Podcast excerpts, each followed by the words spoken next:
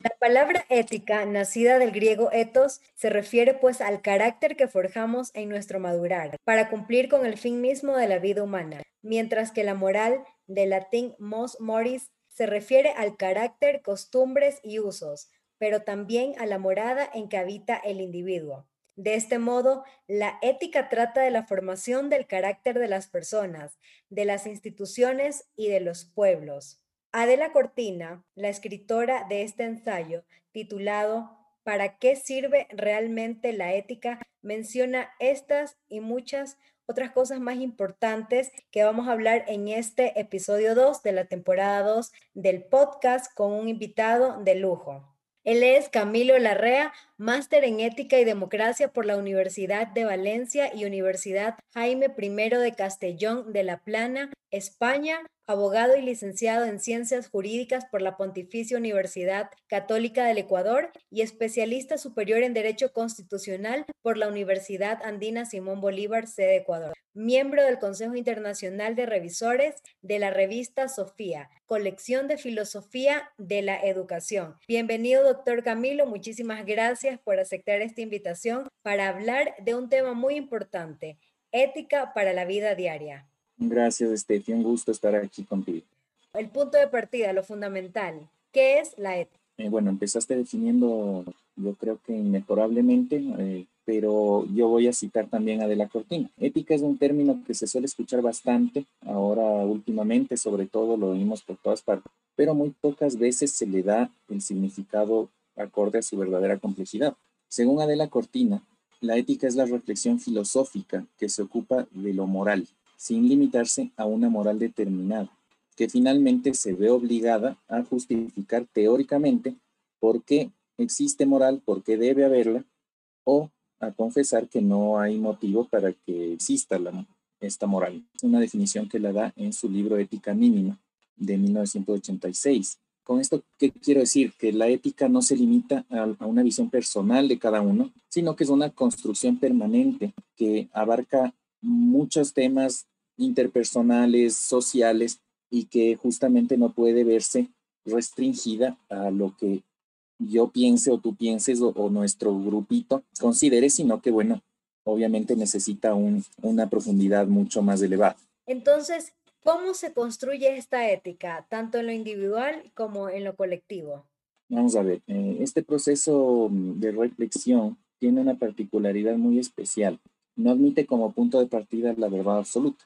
Con esto quiero decirte que lo primero que debe descartarse es cualquier fanatismo que impida mirar a los demás a los ojos como iguales. Para esto hace falta un cierto grado de desprendimiento y de empatía.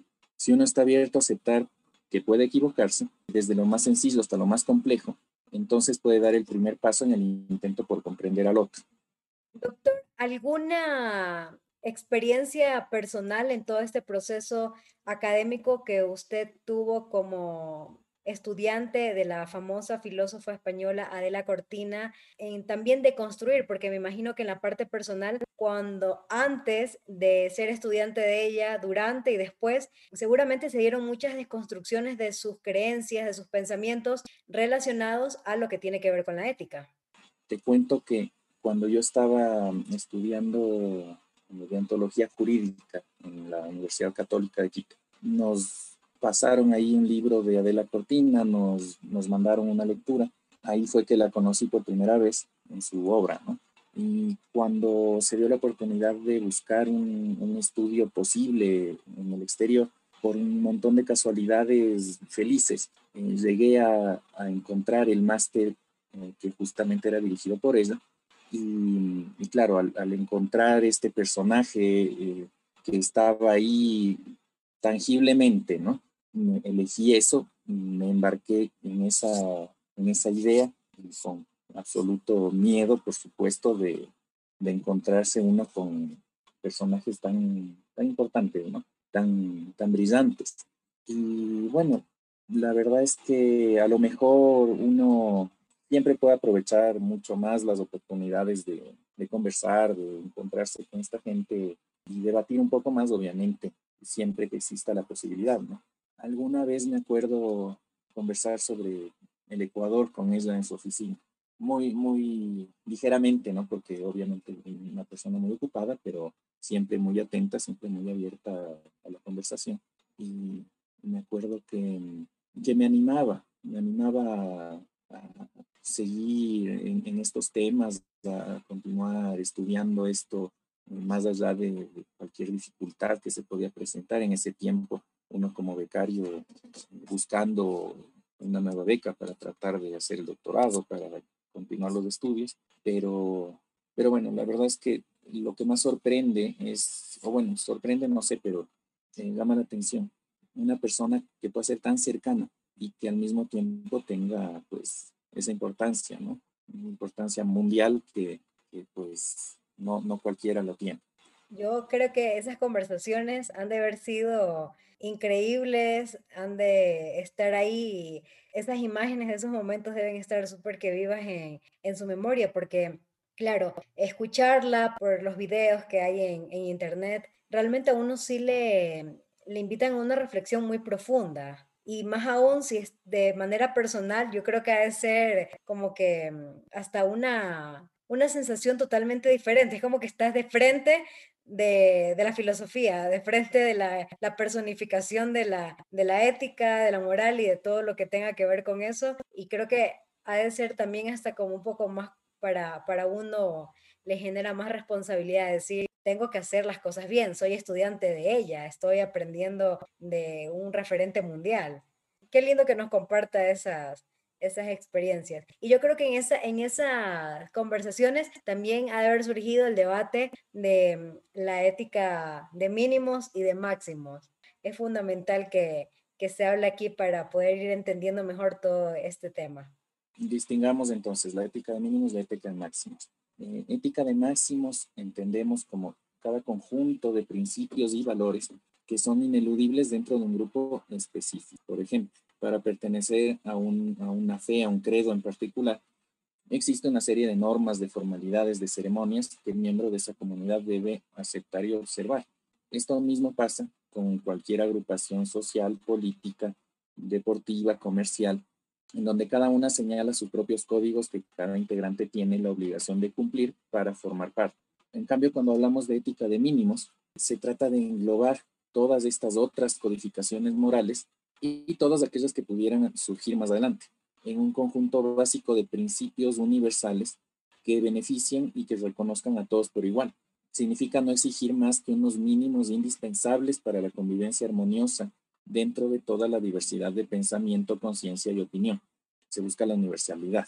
Para hacer un símil con lo jurídico, la ética de mínimos sería el pacto social general, podríamos decir la constitución, mientras que los máximos podrían ser los estatutos mediante los cuales funciona cada institución. Vendría a ser la diferencia entre un derecho y el ejercicio del derecho. Sobre este punto de éticas de mínimos y de máximos, es importante también traer a colación y mencionar esta mm, relación tan íntima que hay entre la ética y los derechos humanos, en donde el, el denominador común es la dignidad de las personas el reconocimiento de, cada persona sobre su propia dignidad y sobre esos principios básicos de igualdad, de libertad, de justicia, para que justamente se dé este ansiado convivir pacífico entre las personas. Pero si esto es así, ¿por qué en la práctica no termina de concretarse, no, termina de, darse como en la teoría lo, lo enunciamos? Sería maravilloso que la filosofía pueda plasmarse directamente sin filtros, ¿no? Ni siquiera la democracia es exactamente lo que se supone que es en la práctica. Digamos que a la ética le preocupan y le interesan los temas universales, insisto, la igualdad, la libertad, la solidaridad, la justicia, la felicidad finalmente, que algunos teóricos dirán que no, pero esto es un tema de reflexión, es un tema de pensar muchísimo, de estudiar, de vivir y convivir. No, no necesariamente lo que, lo que la teoría nos dice es lo que vamos a ver. Sería muy bonito. no hay que olvidar nunca, y seguro que te acordarás, Steffi, no es la primera vez que lo hablamos, el factor humano nunca debe perderse de vista. Y ahí es donde están todas las diferencias, porque cada persona, cada grupo tiene muchísimos intereses, algunos coinciden, otros no, y a veces, casi siempre, cada grupo y cada persona jala para sus intereses. Y eso a veces se va llevando el derecho y las buenas costumbres de los demás. Entonces, puede ser complicado, sí, y por eso es, es un desafío permanente, por eso es una construcción diaria, por eso estos procesos de pensar las cosas, de dudar las cosas, de cuestionarse, tienen que ser permanentes. Por lo que usted ha dicho, doctor, entonces podemos también concluir de que otro factor común entre mm, los derechos humanos y la ética viene siendo esa conquista diaria, bueno, los derechos que se van conquistando, que son procesos, y también eh, la parte de la ética, porque mm, se va construyendo. Y también creo que se convierte en una conquista personal, de que uno vaya rompiendo sus visiones y vaya siendo más objetivo, porque hay que decirlo, en todo esto entra en juego mucho las subjetividades lo que es bueno para mí de pronto es malo para otra persona, pero bueno, como usted ya lo ha mencionado respecto de la diferenciación de éticas de mínimos y máximos, creo que podemos ir ya un poco más entendiendo y comprendiendo de qué se trata todo esto, que a la final lo único que persigue es que tanto nosotros como en nuestro desenvolvimiento social lo hagamos de la mejor forma, sin ocasionar daños y tratando de ser mm, los más justos posibles. Pueden ser ideas románticas, como esta idea romántica de que tener ética es hacer lo correcto cuando nadie te está viendo, pero ahí volvemos al tema de la subjetividad. ¿Quién define qué es lo correcto, qué es lo incorrecto? ¿Qué nos puede decir sobre esto?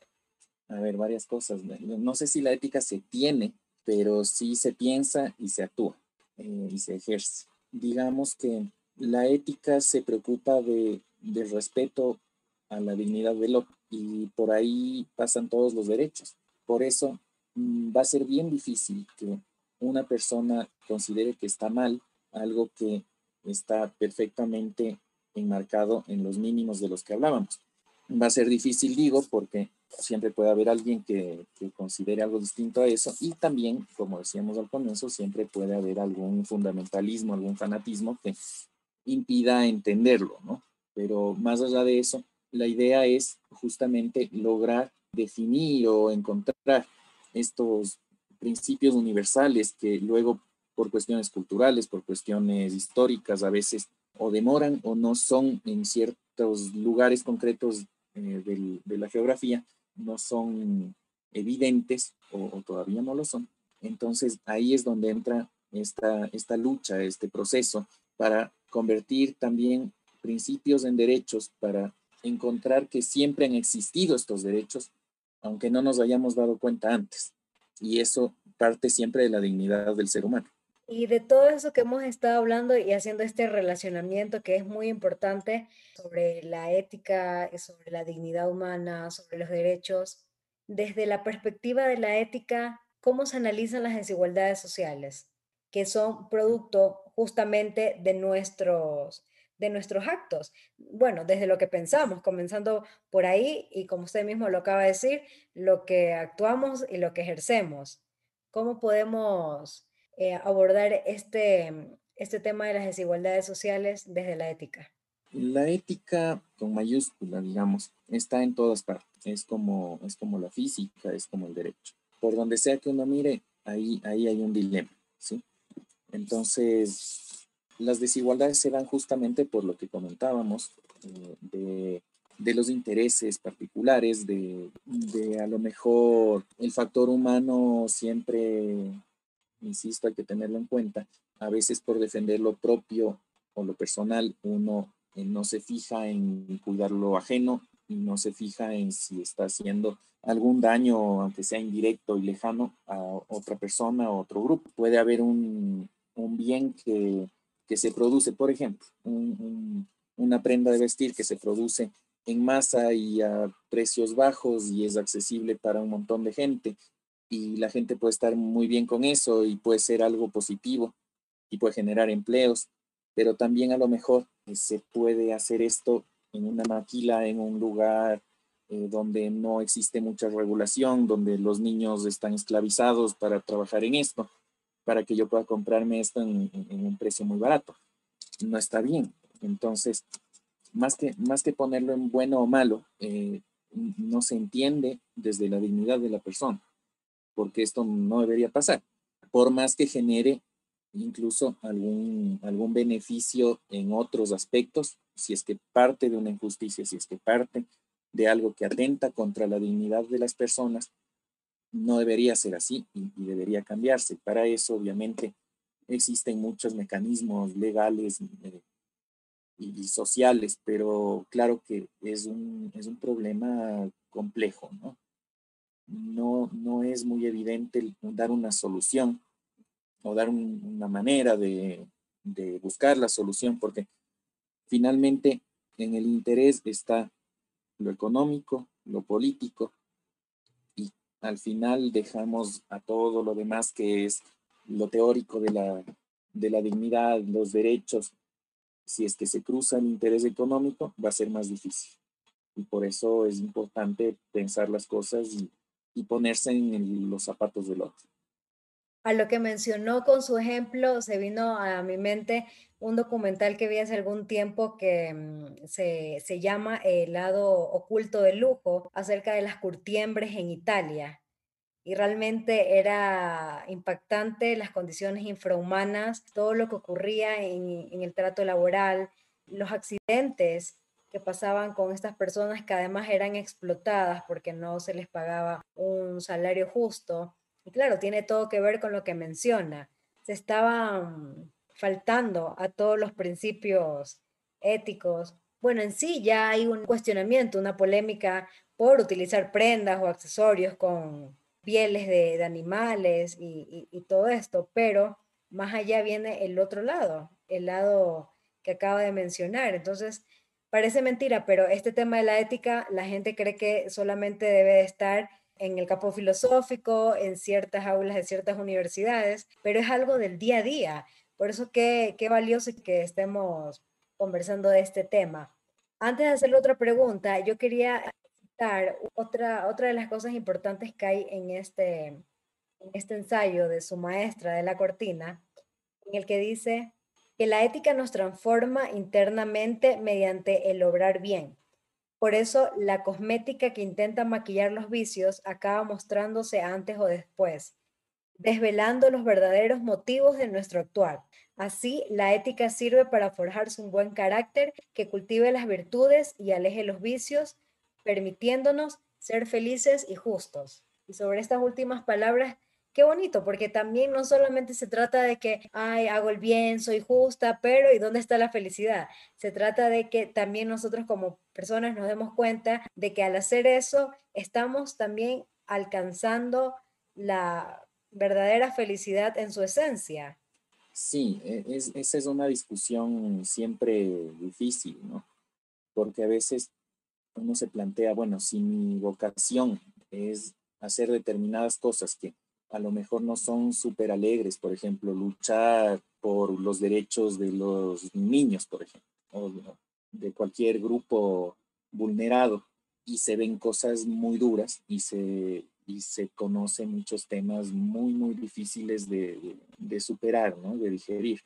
Y eso a veces a uno también le pone triste porque es, es muy duro, pero la felicidad finalmente es, es eso, es ejercer la vocación de uno, es hacer un poquito de esfuerzo para, para encontrar esto, esto que a lo mejor nadie más quiere, quiere hacer y que a uno se le da bien porque justamente está, está plenamente dedicado a, a, entregar todo lo que tiene, todo lo que hace, por lograr una diferencia, por hacer algo en beneficio ya no solo de uno, sino de los demás. En muchos casos hemos visto también de gente que, ha dedicado su vida a, defender a otros y que termina sola sin nada, eh, sin nadie que les, que les ayude, pero hacen una diferencia importante.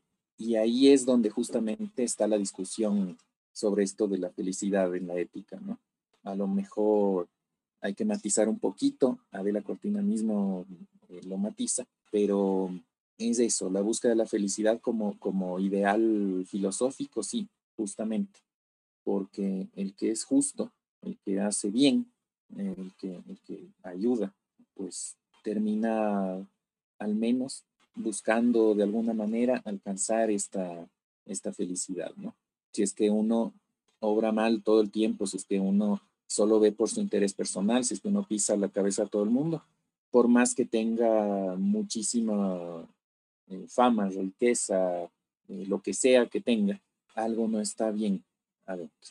Y, justamente eso es lo que hay que atacar para mejorarlo. Lo que acaba de mencionar creo que es lo que, lo que más tiene como caotizado a, a, todo, a, a muchos grupos, y es esto de los intereses personales.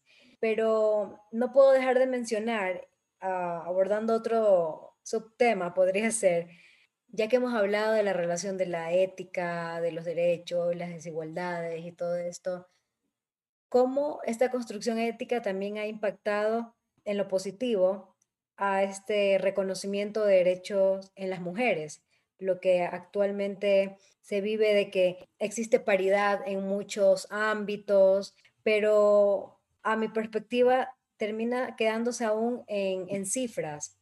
Y ya en la práctica no, no, hay, no hay un mayor impacto. O sea, como yo siempre digo, no se trata, y bueno, justamente ahora lo, lo, mencionaba por este, esta coyuntura internacional de, de las elecciones presidenciales de Estados Unidos, Qué, qué, bonito es de que las mujeres de todos los países estemos celebrando de que haya una primera vicepresidenta de esta nación. Pero yo lo digo así, no es simplemente que las mujeres lleguemos, sino que nuestra voz se escuche y que las acciones trasciendan. Y lo menciono porque yo creo que sí, se ha avanzado en que estemos, pero todavía no en que se nos escuche y de que, bueno, siempre se lo he repetido a usted en nuestras conversaciones, de que estemos ahí como floreros o que solamente estemos en ciertos lugares para dar bienvenidas o para mostrar la sonrisa y para seguir reforzando ese modelo de que, ay, la mujer es la más linda del universo y solamente está ahí para iluminarnos y es el hombre el que está para, para construir. ¿Qué opinión le merece este tema de también hablando sobre la ética y este avance aparente en los derechos de las mujeres? Bueno, ahí, ahí lo que se toca es el tema de la igualdad. ¿no? La igualdad a veces eh, también nos, nos divide y ahí es donde entra la equidad. Pero hablemos de la igualdad verdadera, completa. Claro, eh, paréntesis, porque hay que, hay que destacar, la equidad son los medios y la igualdad es el resultado. Entonces, que en esos medios también haya ética. Lo que te decía es, como tú dices, no, no es cuestión de estar por estar, que estar para algo. Y mucha gente discute pues estas medidas, eh, acciones afirmativas para tanto para las mujeres como para otro tipo de grupos históricamente discriminados o relegados. Es una discusión abierta, eh, muy ideologizada, muy, muy futbolizada, que dicen algunos, o eres de un equipo o eres del otro pero mm, el asunto es que a veces es necesario ajustar un poco la balanza para que las condiciones históricas se igualen, se equiparen, ¿no? Que ahora tengamos, por ejemplo, eh, más participación femenina o más participación de minorías eh, raciales, qué sé yo. Hablo en términos de, de la política internacional también. Es muy importante, es muy importante y siempre tiene que seguirse avanzando en ese sentido. ¿Por qué? Porque todos somos iguales, no creo que quede ninguna duda, ni que nadie pueda llegar a pensar ya que alguien es mejor que otro por el color, por el género, por cualquier tipo de distinción de ese estilo. No veo que pueda sostenerse un argumento así. Entonces, lo que deberíamos pensar es, como tú dices, a lo mejor alguna gente trata de, equiparar eh, posiciones por pura cosmética, usando el término que, mencionabas antes de, la cortina, pero ese no es el punto. También, si vamos a, procurar que grupos históricamente relegados accedan a posiciones de poder, accedan a, a función pública, por ejemplo, eh, debe ser también posiciones como las que podría entrar cualquier otro, no no vamos a dejar solamente que los gerentes o los directivos sean hombres o sean eh, señores de más de 50 años o sean señores blancos mayores de tal edad eh, y que tengan una casa y, dos hijos. No, no, tiene ningún sentido. Eso creo que es una desviación histórica que en algún momento existió. Eh, seguimos viviendo algunos rezagos de esto, pero ventajosamente sí, parece que las cosas irán cambiando cada vez más aceleradamente y bueno, siempre es bueno, obviamente, eh, que esto se, se evidencie, ¿no? Luego, no, no por ser hombre, por ser mujer, por ser niño, por ser adulto mayor, eh, uno es mejor o peor, piensa más favorablemente o no a los derechos humanos, eso no tiene nada que ver. Uno es persona y punto. Las personas piensan cada uno como piensa. Tienen las ideas que tienen y las ideologías que tengan y ya está. Esto de encasillar, por ejemplo, volviendo a tu ejemplo del, de las elecciones estadounidenses, el voto latino, el voto latino es un, es un mito, porque el latino no es una persona, son millones. ¿Y qué es un latino? Hay millones de posibilidades. Entonces, no, no todos pueden pensar igual porque son diferentes personas, son individuos. Y sí puede ser que haya grupos que se formen y que, mantengan ahí, volvemos a la ética de máximos, mantengan un, un ideario, pero como personas piensan individualmente y no podemos encasillar, ni, ni por género, ni por etnia, ni por procedencia geográfica, ni por cuestiones culturales. Cada uno es un mundo y cada uno verá cómo piensa. Luego, que todos tenemos que tener el mismo acceso a todo y tener las mismas posibilidades y tener las mismas opciones de, llegar a nuestras mejores capacidades y de explotar nuestro potencial, sí, todos, siempre. Totalmente de acuerdo. No quiero que se queden cosas sueltas. De todo lo que hemos ido hablando, hay que enfatizar en que el punto de partida para ir construyendo nuestra ética es la conciencia, ¿verdad? Y de ahí pasamos a forjar ese carácter del que, que se ha hablado. Después del carácter... La conciencia Sí, podemos seguir hablando de que vienen resultados, como el ser compasivos o empáticos, el tener felicidad propia y el generar felicidad también para las personas que nos rodean. Pero algo que, para mí es clave toda la vida, la libertad. Yo creo que eh, el, el cultivar ética también nos da una libertad de ser que, como se ha mencionado, en cada, en cada mundo propio que nosotros tenemos, nos permite ser solidarios y justos. Entonces yo creo que es un mundo maravilloso por explorar y creo que mm, nada, nada está, aunque parezca diferente, nada, nada lo es y todo tiene que ver con la ética. Sí, todo tiene que ver con la ética. La conciencia te da un matiz, la conciencia sobre uno mismo. Por supuesto. Porque si yo no me critico a mí, no puedo entender nada más. Y dentro de esto, otro, otra frase que a mí siempre, a mí, a mí me impactó cuando leí un libro eh, eh, creo que era el de inteligencia emocional de Daniel Goleman, en una de sus, de sus relatos, él decía que los dilemas morales generan víctimas en potencia, ya que de, la ética por ahí se desprenden estos temas morales, cada uno le puede dar un análisis diferente, porque puede ser tomado tanto para el sentido correcto como también puede ser tomado como para no te estreses por esto, no está mal, son prejuicios o son lo de acá, hazlo también puede ser así. ¿Cómo un experto como usted en temas éticos y filosóficos analiza esta frase de los dilemas morales generan víctimas en potencia? No sé si yo soy un experto, pero te voy a decir lo que te dije hace años. Deje la autoayuda y pásese a la filosofía. Por supuesto, pero, pero no, hay que, no hay que minimizarlo tampoco. No, no, no, para nada, pero es un paso diferente. Pero es valioso, pero es valioso porque si tú conoces de ambos mundos, puedes comparar y llegar a tu conclusión propia y que también es muy válida. Y obviamente la filosofía, este, no, no, quiero yo mediante este espacio hacerme un autobullying o decir cosas que luego vayan a ser utilizadas en mi contra, pero me encanta la filosofía. De hecho, a veces digo, de todo tengo que andar filosofando. En otras, cuando quiero ser un poco, un poco chistosa y, y también severa conmigo, digo, esta filosofía barata. pero, pero no, es lindo, es lindo el poder uno darse cuenta de las cosas y escribirlas porque te van recordando, te van recordando etapas de la vida, te van recordando cómo tú eres antes, cómo eres ahora, cómo te quieres proyectar. Y es una evolución maravillosa personal. Sí, la filosofía es algo que, debe ser parte de, nuestras vidas, así como el agua, así como el sonreír, así como el alimentarnos lo mejor posible. Pero bueno, doctor, ya para finalizar, ¿qué recomienda usted a todas las personas que están escuchando este y que van a escuchar este podcast como un ejercicio diario para fortalecer la ética? Si es que es posible ponerlo en esos términos, el ejercicio diario sería la reflexión constante, el cuestionamiento eh, de lo que nos viene dado y, de lo que nos parece indiscutible, partiendo por uno mismo.